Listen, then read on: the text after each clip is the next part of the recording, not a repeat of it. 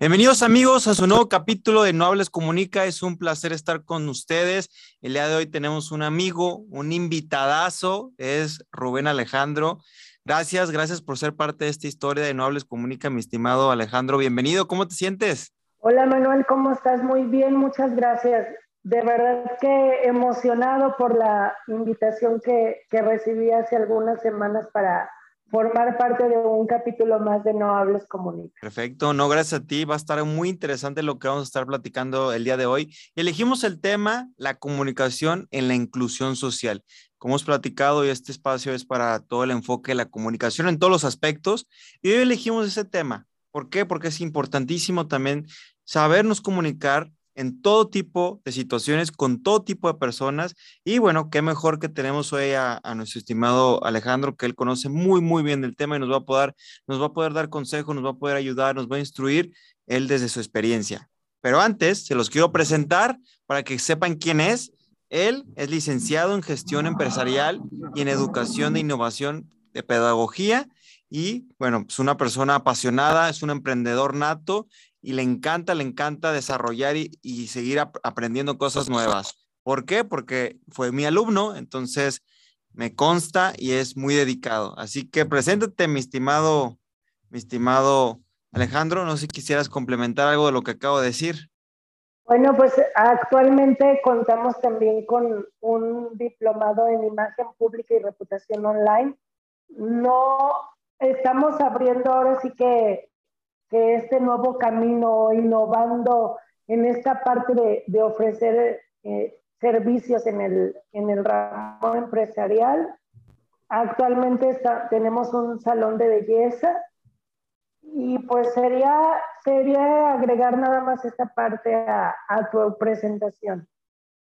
Perfecto, muchas gracias Alejandro. Y ahí, bueno, complementa perfectamente lo que eres, lo que has hecho y por eso elegimos que fueras tú el que pudiéramos platicar de este tema, porque ahorita nos vas a platicar tu historia y sobre todo cómo, cómo has evolucionado y hacia dónde has ido. Para eso, quiero que nos cuentes un poco qué es la inclusión para ti, o sea, de dónde nace esa palabra y, y qué significa para ti. Yo pienso que va más allá de buscar algo equitativo entre las capacidades diferentes de, de los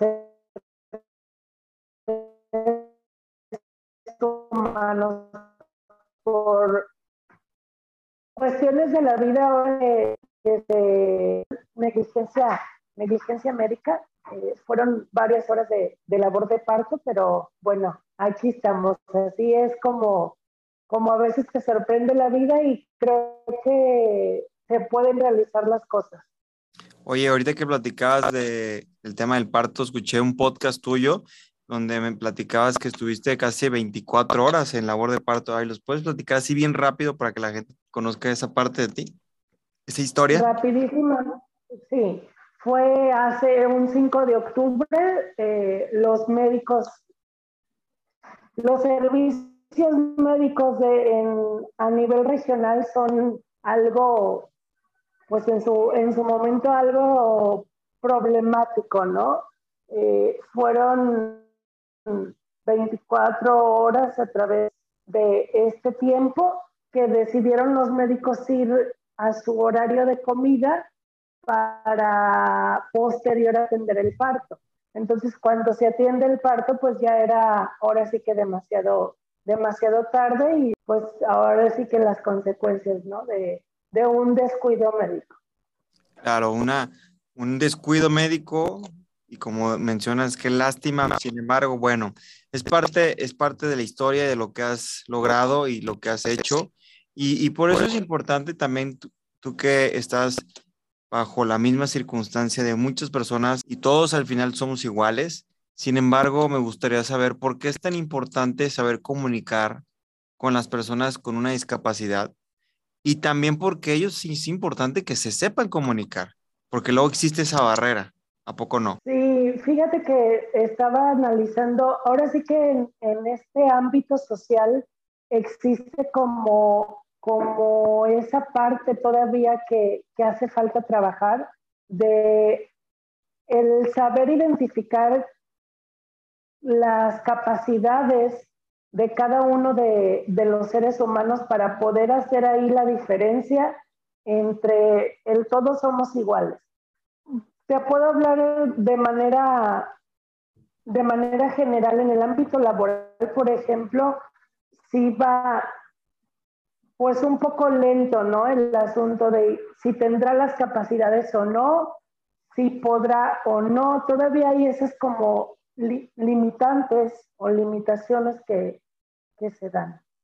Claro, que, que, al final terminan siendo ciertas creencias y, y, genera esa percepción de si podrá, no podrá, etcétera. Sin embargo, para eso estamos, para poder también enseñar que sí se puede y que también ustedes sepan comunicar cómo se sienten. Creo que es importante las personas que están bajo una inclusión, porque a veces existe, ¿no? Ese, ese bloqueo personal de no voy a decir porque me van a, me van a ver débil. ¿Tú consideras que en algún momento eh, sí callan ciertas cosas? Creo que esto de las creencias, como bien lo, lo platicaba, se va transmitiendo de generación en generación. Y no te puedo compartir una experiencia. Me tocó eh, trabajar en, en, la parte temporal en el, en el Instituto Nacional Electoral eh, y acudiendo a los domicilios, visitándolos, te das cuenta que hay personas que todavía los mantienen eh, bajo resguardo o no, no hacen como esta parte de incluirlos en la sociedad para que se puedan desarrollar y es algo que, que en lo personal agradezco que, que se haya realizado así porque se puede. ¿No? Ahora sí que todo lo que quieras se puede lograr. Por supuesto, todo se puede y todo, todo es creencia, limitantes, como dices, esas creencias que no nos permiten avanzar y, lo has hecho bastante bien. Así que me gusta, me gusta lo que estás logrando y me gusta lo que, hacia dónde vas, porque eso es importante, porque tienes ahí un proyecto eh, que tú lograste bajo tenacidad, ¿cierto? Platícanos un poquito de eso que lograste referente a el emprendimiento? Bueno, pues ya hace dos años, rápido pasa el tiempo, decidimos emprender un estudio de belleza enfocado más hacia la parte del cuidado capilar y de ofrecer estos servicios que van más allá de lo superficial, ¿no? De, ofrecer eh, de manera integral eh, los servicios de la, de la imagen con asesorías, por ejemplo, de, especialistas en nutrición, eh, en asesorías en la cuestión deportiva y en la cuestión de, cómo saber transmitir de acuerdo a la, a la vestimenta. Que es todo un tema muy interesante y, y te ha ido bastante bien y lo has podido aplicar en tu, en tu ámbito profesional y personal.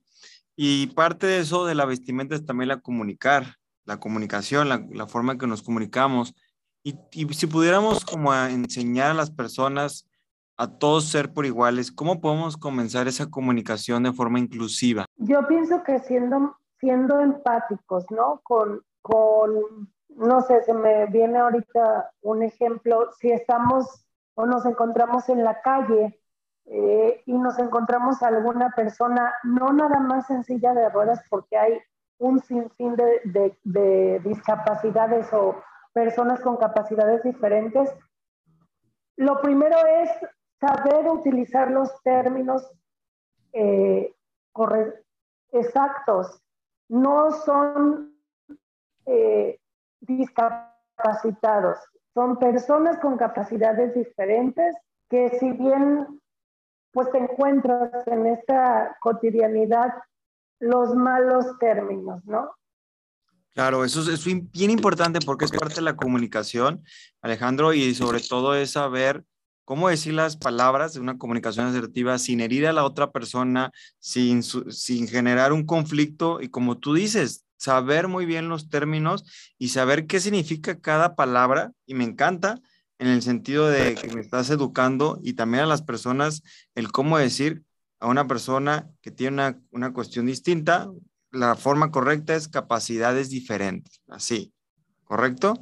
Entonces, ya he escuchado otras terminologías, pero al final también es cómo se sientan las personas más cómodas, ¿no? Que también es válido. Y el final es no herir y sumar. Y dentro de ese proceso... Mira, yo, dime, dime. No, yo pienso que aquí está la cuestión y mucho depende de cómo veas el enfoque de la, de la discapacidad, porque hay quienes eh, conozco de pronto ciertas, eh, algunas personas que, que, les cuesta trabajo todavía esa parte de la inclusión en, en, la sociedad y sí de pronto se sienten agredidos. Creo que va, va más allá de poder sentir alguna agresión, sino trabajar fuerte en, en la inclusión en la, en la sociedad. Claro, trabajar fuerte en la inclusión en la sociedad para que sea algo sumar, sumar o ganar, ganar. ¿Y dentro hay alguna herramienta que tú recomiendes? ¿Alguna herramienta para poder tener, manejar el tema de la inclusividad? Mira, yo pienso que importante y lo, lo, principal es si vemos espacios públicos donde, si bien este, este signo distintivo de la silla de ruedas es el que de alguna manera socialmente se identifica, vamos a respetarlo. Si, si nos encontramos a lo mejor con espacios exclusivos para estacionar, para mejorar la mejorar un poquito la, la, marcha o, la, o, el paso a, aquellas personas que, que cuenten con, con, algún problema físico o motriz, pues qué más. Claro, totalmente.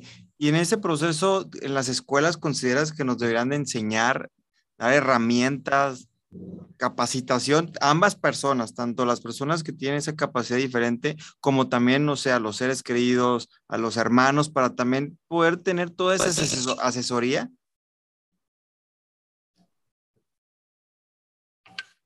Creo que sí falta sensibilización de la educación. Tengo la oportunidad de, de estar frente a grupo y de pronto los niños te enseñan más, ¿no? De, de, esta, de esta situación. Los niños son más nobles. Pues sí, lo ven de, ahora sí que de diferente manera. Oye, tú como emprendedor, ¿cuál ha sido tu mayor reto al momento de, de estar pues, en la batalla, trabajando, buscando alternativas? ¿Cuál ha sido tu mayor reto teniendo esta discapacidad diferente? Mira, el mayor reto dentro de la, del área em, empresarial es haber iniciado en pandemia y bueno,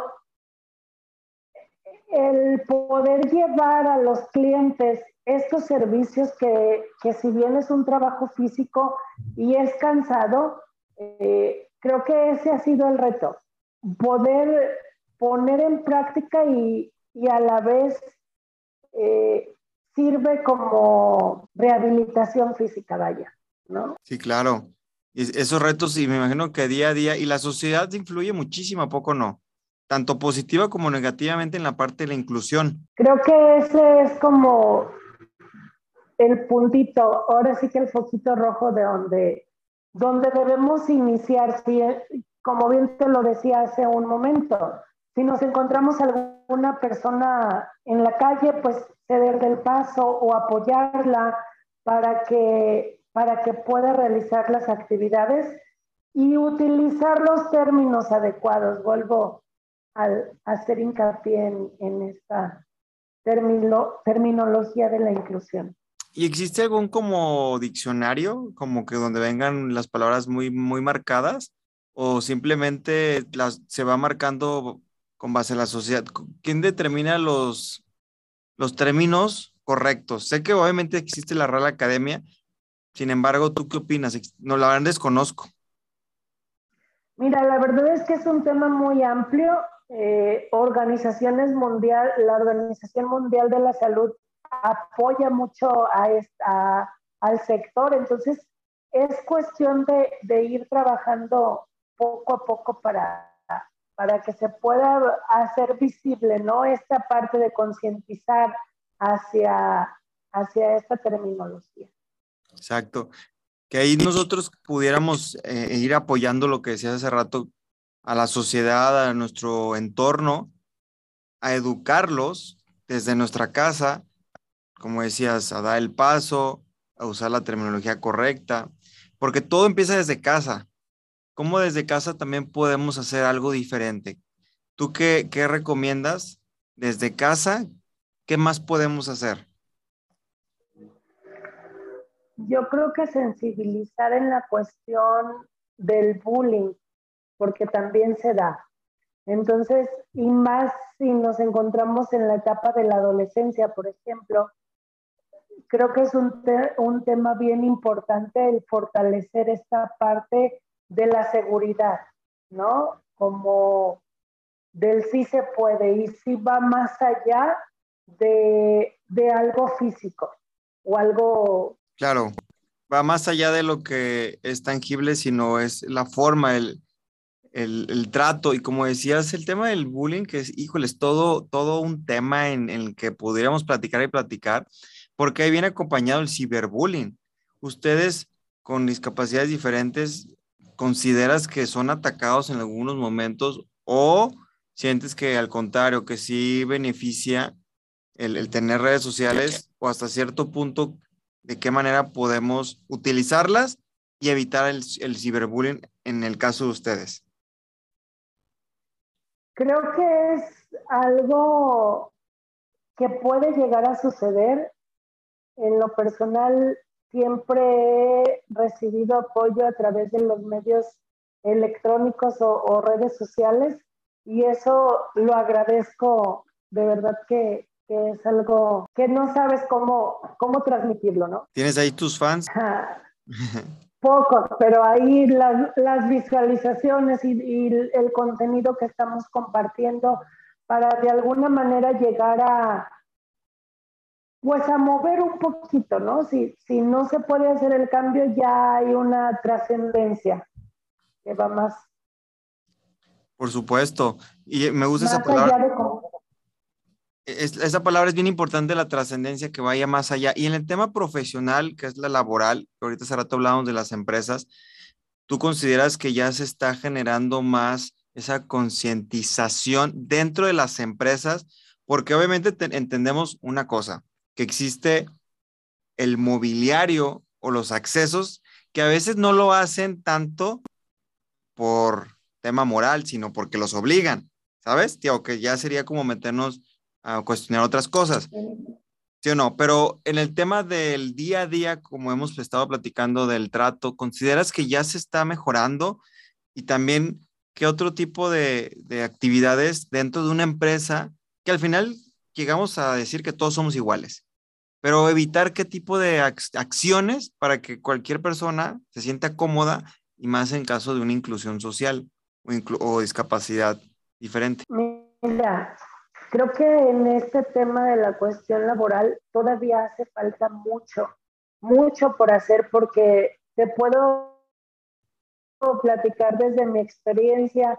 Egresé de la, de la ingeniería en gestión empresarial y de pronto, como todo egresado, ¿no? Piensas que, que se van a tener las, las mejores oportunidades o los mejores empleos y vaya sorpresa te llevas cuando llegas a dejar el currículum y de manera, bueno, puedo mencionar ahora sí que empresas, empresas regionales o donde, nos, donde yo me encuentro viviendo, eh, que sí hay todavía esa limitante para contratación. Si nos vamos ya a la parte interna, creo que las adecuaciones, como bien dices, se da por, por lo moral, ¿no? Por cumplir, pero falta todavía el poder llevar a cabo e implementar estrategias que ayuden a, poder mejorar la infraestructura de, las empresas.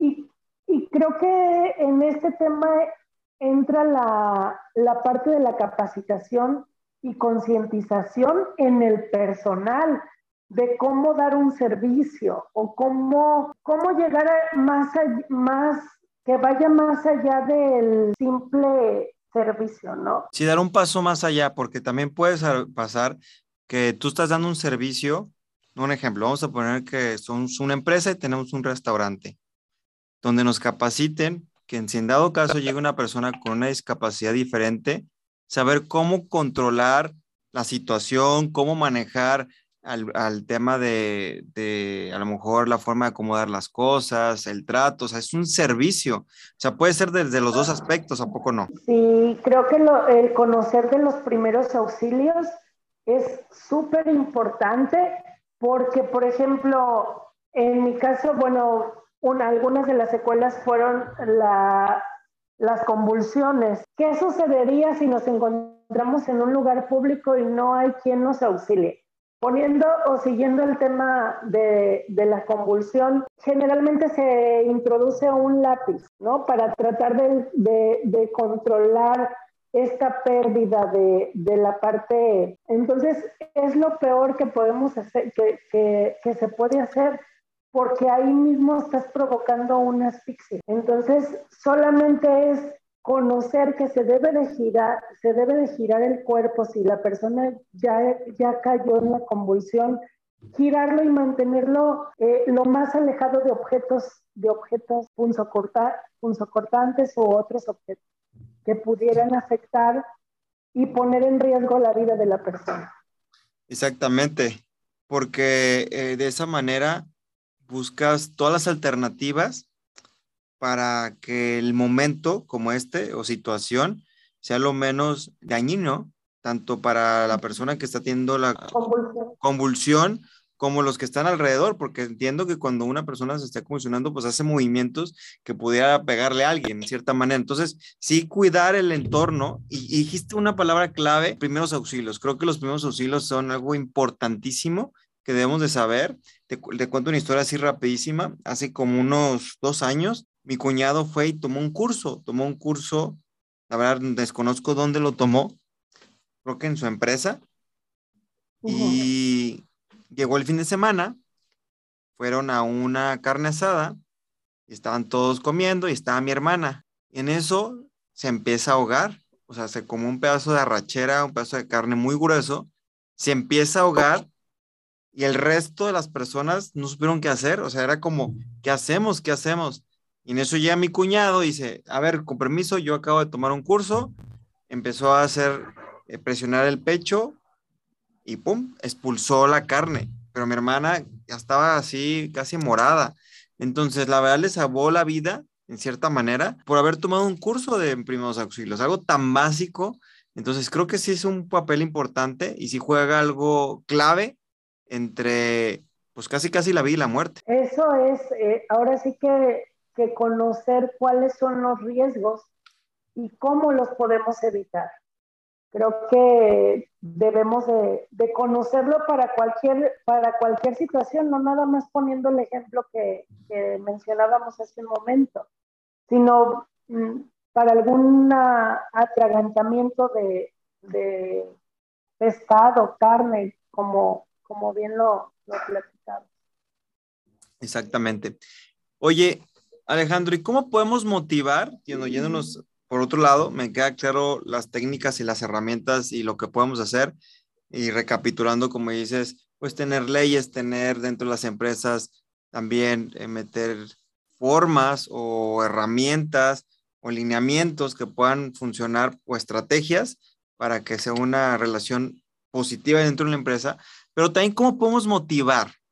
Podemos motivar, tío, aplica para cualquier persona, pero una persona con una discapacidad diferente, ¿cómo los podemos motivar? Y un ejemplo, ¿cómo te hubiese gustado a ti, a lo mejor hace 10, 20, tantos años, que alguien llegara y te dijera, oye, Alejandro, aquí está el discurso o las palabras o el apoyo que te necesitabas escuchar. A lo mejor lo tuviste, pero a lo mejor te hubiera gustado que te hubieran dicho algo en ese momento que tanto lo necesitabas. Yo pienso que el acompañamiento eh, en, este camino o el acercarte, perdón, el poderte acercar a la sociedad o, esta parte de formar, de integrarte hacia un ámbito social, cualquiera que sea, es fundamental. Y creo que ahí está la clave de, de, esta, de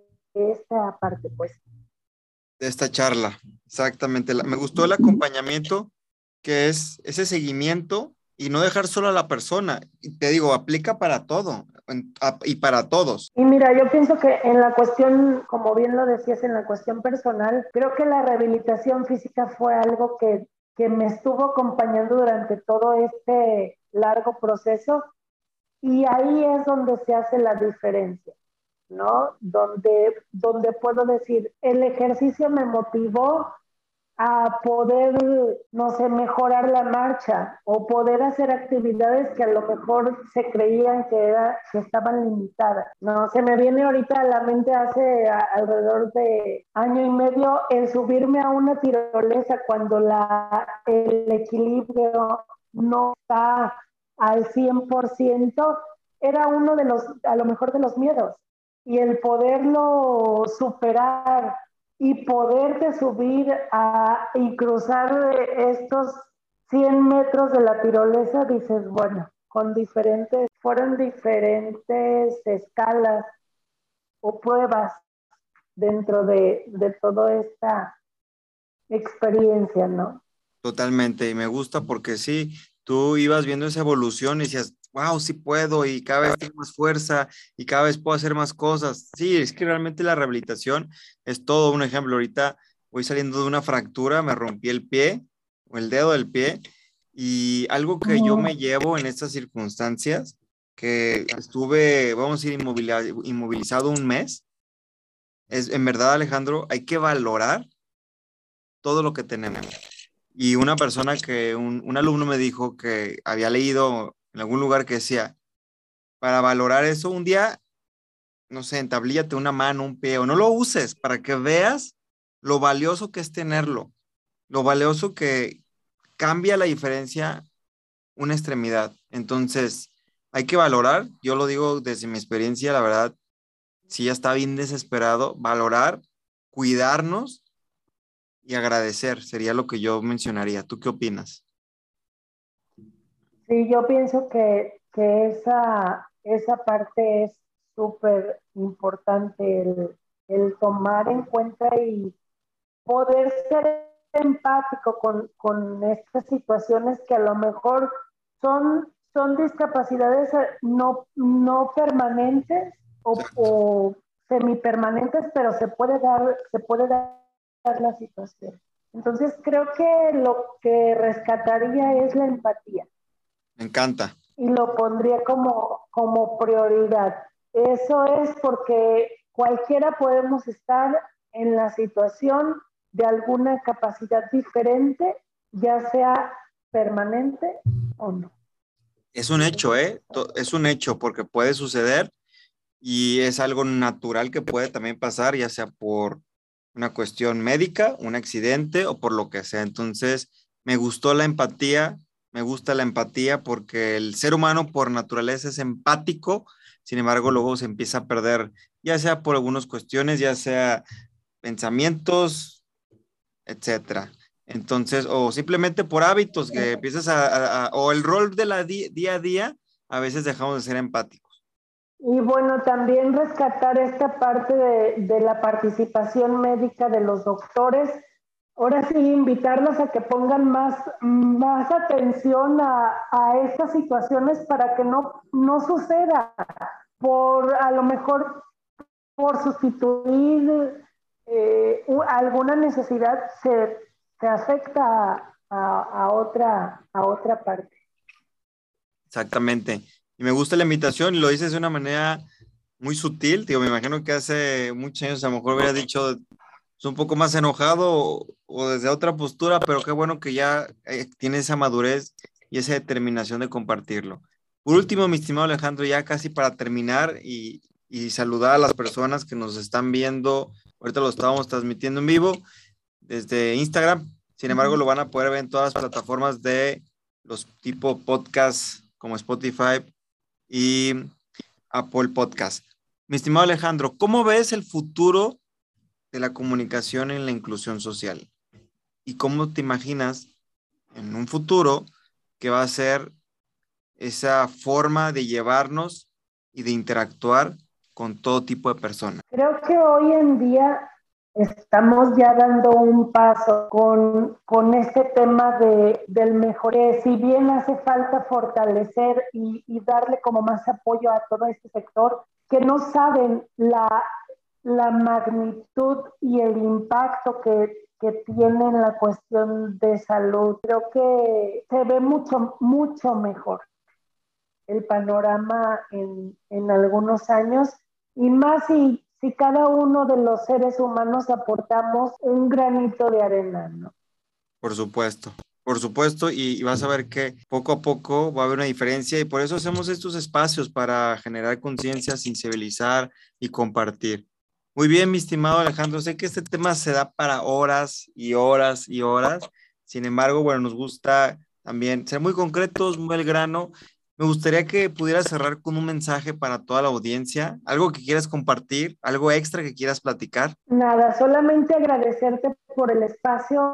Manuel, agradezco muchísimo la confianza por el espacio en No Hables Comunica y me gustaría cerrar con una frase y que se la lleven en la memoria que la discapacidad no tiene límites. Te puedo poner varios ejemplos y nada más hacer mucho hincapié en esa parte de la empatía. No hay límites, los límites nos los ponemos nosotros. Muy bien. ¿Qué es para, gracias, gracias, me encantó la frase, no hay límites, tú los pones y están en tu mente. ¿Qué es para ti no hables comunica? ¿Qué significa, qué, qué significado te da esa palabra? O esa frase más bien. Mira, desde el primer momento, desde el primer contacto que, que tuve en, en, tus redes sociales cuando mandas la frase de no hables, comunica, fue yo quiero formar parte de ese grupo. Y hoy por hoy te puedo decir que ha sido un antes y después de los cursos de, de oratoria de no hables, comunica de Manuel Muro.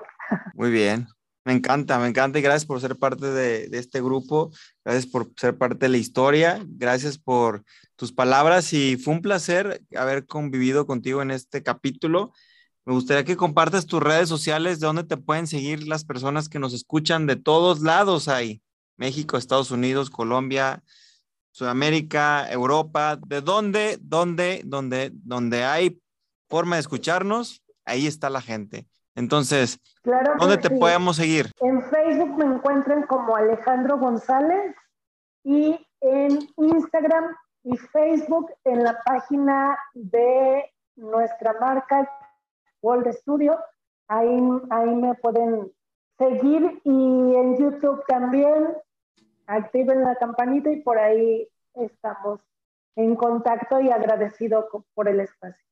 Perfecto, muy bien, mi estimado Alejandro. Gracias a todos. Recuerden, yo también estoy como Manuel Muro A en todas las plataformas, Instagram, TikTok, Manuel Muro en YouTube, Manuel Muro Arroyo en curso de oratoria. Así estamos en, en fanpage para que nos sigan y sobre todo también si les gustó este capítulo, dejen sus comentarios. En Spotify pueden ponerle cinco estrellas también para que más personas conozcan este material que lo hacemos con todo gusto y todo cariño para ustedes. Así que, mi estimado Alex, fue un placer haber estado contigo. Chicos, recuerden, no hables, comunica. Nos vemos muy pronto. Hasta luego.